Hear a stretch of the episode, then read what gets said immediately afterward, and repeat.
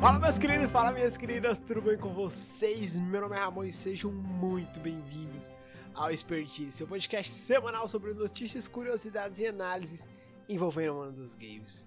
E hoje é dia de giro semanal.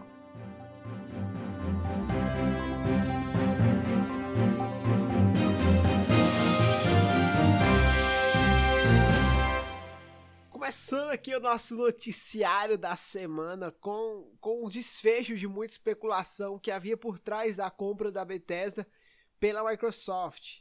Mas se antes era dúvida, agora é oficial. A última coisa que faltava era que a Comissão Europeia aprovasse a compra para que a Microsoft pudesse analisar o acordo e levar seus jogos para Xbox Game Pass. Beleza, a compra foi finalizada, mas o que é que vem a seguir? Então, a Microsoft anunciou na sexta-feira, dia 12, que o Game Pass receberia, já recebeu na verdade, pela data de lançamento desse podcast. Enfim, 19 jogos da Bethesda chegarão ao serviço de assinatura. Tá, bora lá pra lista. Dishonored Definitive Edition, Dishonored 2, Doom, Doom 2, Doom 3, Doom 64, Doom Eternal, The Elder Scrolls 3 Morrowind, The Elder Scrolls 5 Skyrim Special Edition, The Elder Scrolls Online, The Evil Within, Fallout 4, Fallout 76, Fallout New Vegas, Prey, Race 2, 2, Wolfenstein The New Order, Wolfenstein The Old Blood. E Wolfenstein Young Blood. É uma pauleira de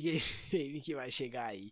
Mas tem mais novidades ainda, hein? A Microsoft anunciou que cinco desses jogos receberão em breve suporte para o FPS Push. Se você não sabe se você não conhece, essa função que está disponível tanto para Xbox Series S quanto para Xbox Series X, basicamente dobra a quantidade de quadros em jogos um pouco mais antigos. Atualmente, cinco jogos já têm suporte para essa função: Far Cry 4, New Super Lux Tale, Sniper Elite 4, UFC 4 e Watch Dogs 2. Quem vai se juntar a essa lista em breve serão os seguintes games: Dishonored Definitive Edition, Prey, Skyrim Special Edition, Fallout 4 e Fallout 76. Ainda segundo informações reveladas no podcast Xbox, todos os jogos rodaram em 60 quadros por segundo no Series X e Series S, com a função do FPS boost habilitada. É animal, velho. Porém, porém, né, contudo, a, a função pode ser desativada. Então, quem quiser ter uma experiência mais fiel à versão de lançamento dos, desses games que eu falei, vai poder também.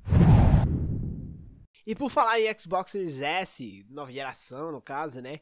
Nada melhor que falar sobre a alta desses consoles aqui no Brasil, né não? Tô, tô brincando, tô brincando. E isso é triste para um caramba, na verdade. E alguns usuários se assustaram nessa semana com com o preço dessas máquinas. Na última segunda-feira, dia 8, o jornalista Pedro Ciarota postou em seu Twitter os anúncios da loja ReHap, em que o PS5 era vendido a R$ 6.499, e, e na Amazon, onde o Xbox Series S custava R$ 7.000, escutem, R$ 7.890.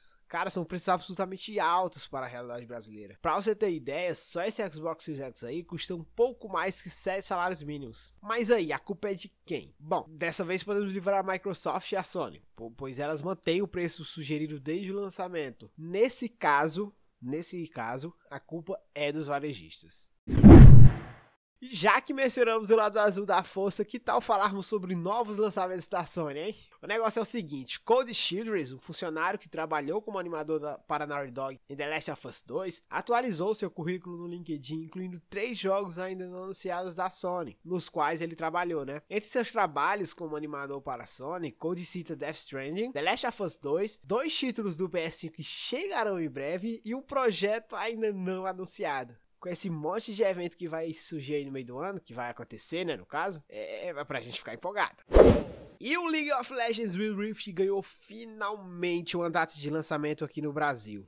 29 de março de 2021. Cara, o Wild Rift é um dos jogos mais aguardados para celular nos últimos meses. Após vários atrasos, a fase beta do jogo chegará às Américas. Para compensar a espera, a Riot deve promover eventos com recompensas para os jogadores locais, que também podem coletar brindes de outros eventos, baseado em sua progressão no LoL de PC. É uma atitude mais que esperada, né, da Riot, já que a gente está tanto tempo sem esse game. E o FIFA 21 foi palco de uma grande polêmica nesta última semana. Aparentemente, um funcionário da EA teria vendido regularmente cartas raras Ultimate Team para jogadores em troca de dinheiro real. Os preços podem ter alcançado 2.500 dólares, uns 500 mil na cotação atual, né? Tô brincando. Brincadeiras à parte, seria algo cerca de 13.875 reais em conversão direta. Tudo isso para uma carta Icon do Ronaldinho, segundo o Print viu suposta conversa com o vendedor. A EA anunciou no Twitter que está sabendo do caso e abriu uma investigação para averiguar os fatos. O escândalo começou a ser chamado de EA Gate e a denúncia estourou no Twitter após um criador de conteúdo chamado Foot Arcade postar os prints da conversa com o vendedor e de suas cartas obtidas irregularmente. Diferente de cartas trocadas entre jogadores, essas cartas não possuíam registro de dano anterior, o que faz pensar que alguém de dentro da EA teria acesso a essas cartas, a esse, teria esse privilégio de poder passar, mesmo sendo legal. É um privilégio, de certa forma. Enfim, agora é esperar um pronunciamento da EA nos próximos dias, né? Se você não sabe, na semana passada, na semana retrasada, não lembro bem, nós anunciamos sobre o vazamento de algumas partes de Elden Ring. E de acordo com o insider Jeff Grubb, o game não terá mais revelações no fim de março, justamente por causa desses vazamentos. O produtor de conteúdo reiterou que o título está sim em andamento e até se desculpou por dar esperança para as pessoas uma vez que ele mesmo havia dito que as novidades seriam divulgadas no fim deste mês. Grubb ainda falou um pouco sobre como o jogo deve ser apresentado ao público. Ele disse o seguinte: Existirão oportunidades para que o game seja revelado. Se eles não quiserem fazer por conta própria e preferirem fazer como parceiro, junho não está tão longe e a E3 está chegando. Eu diria que espero que algo seja anunciado na E3 e não mais tarde do que isso. Então, um dia esse jogo sai, né? E a Epic Games confirmou nessa última terça-feira, dia 9, que a temporada 5, capítulo 2 do Fortnite será encerrada com um evento single player, chamada Zero Crisis Finale. De acordo com a empresa, a campanha solo estará disponível a partir do dia 16 de março. Nesse evento, os participantes irão assumir o papel do agente Jonesy para impedir o surgimento de outro buraco negro. Nessa aventura, também será possível descobrir mais respostas sobre os mistérios da ilha que, se passa o game, né? Além disso, a experiência proporcional aos jogadores irá encerrar a temporada 5 e dar início à próxima, que, segundo a empresa, será a maior experiência narrativa já publicada. E aí, empolgados? e já que estamos falando em Epic, a Epic Games Store disponibilizou nesta última quinta-feira, de 11, mais um jogo de graça para os usuários da loja. E nesse caso é o Survivor Mars. Neste game, sua função é, é simples: colonizar Marte. Só. Você terá que estabelecer a primeira colônia humana no planeta vermelho com o menor número de baixas possíveis. Vai ter que gerenciar recursos e lidar com o clima marciano. Além disso, escolher um agente espacial para te dar uma bufufozinha para rodar tudo direitinho. Então, corre lá que o game só ficará disponível até o dia 18 deste mês, beleza? Aproveita.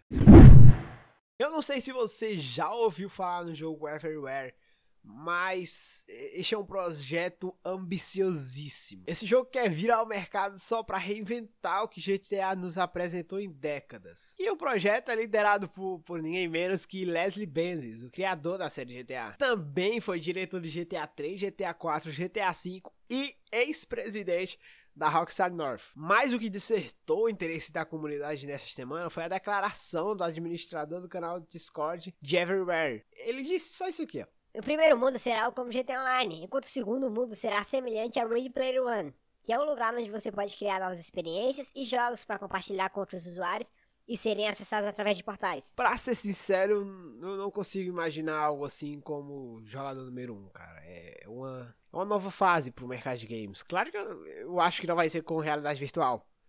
Mas mesmo assim, de acordo com o que ele disse, seria espetacular demais. Bom, bora torcer para novidades em breve, né? Cara, a Riot Games é um verdadeiro toque de miras para lançar jogos, né? O mais recente sucesso da produtora é o jogo de FPS Valorant, que só está disponível para PC, mas, mas pode ganhar uma versão mobile futuramente. Seguinte, vamos começar a dar ideia que a Riot já vem desenvolvendo versões mobile de seus jogos atualmente como do TFT e o Drive Rift. Por isso, uma versão mobile do Valorant não seria surpresa. Mas há indícios mais fortes, eu sei que você quer eles. Em abril de 2020, o usuário do Riot chamado SpaceX Air mostrou que é possível jogar o Valorant de PC no modo tablet do seu laptop. O usuário colocou o jogo no modo de prática e foi capaz de jogar sem maiores problemas, como se o game estivesse funcionando em um aparelho mobile. Desde então, vários dataminers começaram a buscar mais informações a respeito dessa possível versão. Se você não sabe, dataminers são basicamente xeretadores de código alheio. né? E em uma dessas xeretadas, em setembro do ano passado, o dataminer de nome Valorant Express publicou em sua conta oficial do Twitter um indicativo de que Valorant estava sendo desenvolvido para iOS. Ele descobriu isso ao analisar os arquivos da atualização que havia ocorrido na versão de PC naquele tempo. Nesses arquivos era possível notar que alguns ajustes haviam sido realizados para dispositivos com sistema operacional iOS. No caso, os iPhones. E por fim, no dia 3 desse mês, o usuário do Twitter chamado PlayerIGN publicou que o Valorant Mobile estaria previsto para ser lançado em junho de 2021 mesmo mês da E3, né? Então você pode tirar suas conclusões daí. Pra ser sincero, eu queria muito uma versão mobile do Valorant. Seria muito bom pro mercado e também seria mais uma plataforma pra, pra gente poder passar raiva com esse game, né? É, que merda. Enfim. E meus amigos, não é só Fortnite que faz eventos com conteúdos da cultura pop. Free Fire, que já teve a Loki e Cristiano Ronaldo como personagens, agora tem um crossover com o anime Shikegen no Kyojin. Attack on Titan, é, o que você quiser chamar. Crossover esse que terá várias skins de armas e personagens do anime. Se você ficou empolgado com isso, deixa eu te falar aqui, ó. O crossover já está disponível, então partiu Frifas, né? Depois repito, por favor. E não é só de E3 que se vive o homem. Teremos mais um evento no meio deste ano. O PC Game Show, evento focado no mercado de jogos do PC e mais novidades sobre, será realizado em junho, mas não foi realizado qual o dia exato. E eu não sei se vocês lembram quando a gente falou aqui sobre o enfraquecimento da E3. Este evento fazia parte da própria E3, mas com a pandemia acabou se dividindo e virando um evento à parte. Então teremos PC Game Show e E3 em junho. Podem ter mais, né? Mas é só esperar. Então é isso, galera. Esse foi o episódio de hoje. Se você curtiu, não esquece de nos seguir na sua plataforma preferida, na plataforma que você escuta. E nos seguir nas nossas redes sociais, arroba Expertise no Twitter, arroba Expertise Oficial, no Instagram e Facebook. Além disso, se você quiser deixar um feedback sobre a qualidade desses episódios, cara, pode mandar lá que, que a gente vai escutar, beleza? Então é isso, valeu!